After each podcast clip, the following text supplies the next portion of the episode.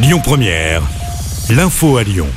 Bonjour à toutes et à tous. Dans l'actualité, après la défaite de l'équipe de France hier en finale de la Coupe du Monde, une quinzaine de personnes ont été interpellées selon la préfecture du Rhône. Des groupes de casseurs se sont formés, notamment place Bellecour. Tirs de mortier sur la police, poubelles incendiées, magasins dégradés. Les policiers lyonnais ont dû faire usage de gaz lacrymogène pour disperser la foule. Les policiers ont été légèrement blessés. Le calme est finalement revenu aux alentours de 22 heures. Et puis, les supporters français étaient extrêmement nombreux devant la télévision. 24 millions de téléspectateurs sur TF1, meilleur score de tous les temps pour une chaîne de télévision. Il y a même eu un pic à 29 millions lors des séances de tir au but. Les Bleus qui sont attendus à l'aéroport de Roissy Charles de Gaulle aux alentours de 18h. En revanche, pas de défilé prévu sur les Champs-Élysées.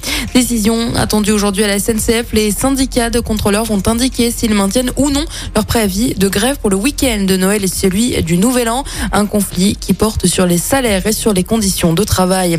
Dans l'actualité euh, également, l'enquête se poursuit après l'incendie de Vaux-en-Velin qui a fait 10 euh, morts dans la nuit de jeudi à vendredi d'après le bilan définitif. Le feu est bien parti du rez-de-chaussée, une pièce qui servait régulièrement de squat pour du trafic de drogue, mais rien n'a permis d'en déterminer l'origine. Aucune piste n'est écartée.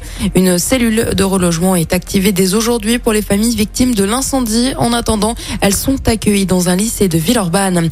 Un accident de la route à Viria dans l'Ain hier soir. Un homme de 57 ans a perdu la vie sur la rocade de Bourg-en-Bresse vers 19h. La voiture a quitté brusquement la chaussée avant de terminer sa course en contrebas contre un arbre. Les circonstances de l'accident ne sont pas encore connues. Et puis la liste des 100 sites retenus pour recevoir une aide financière dans le cadre de la mission patrimoine de Stéphane Bern a été dévoilée. On y retrouve 12 sites de la région Auvergne-Rhône-Alpes, dont un dans le Rhône. C'est le fort de Fézin qui se voit attribuer la plus grosse donation régionale avec 300 000 euros. Cet argent a pour but de venir en aide au patrimoine dit en péril.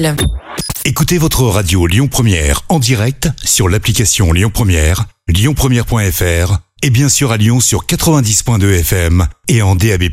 Lyon Première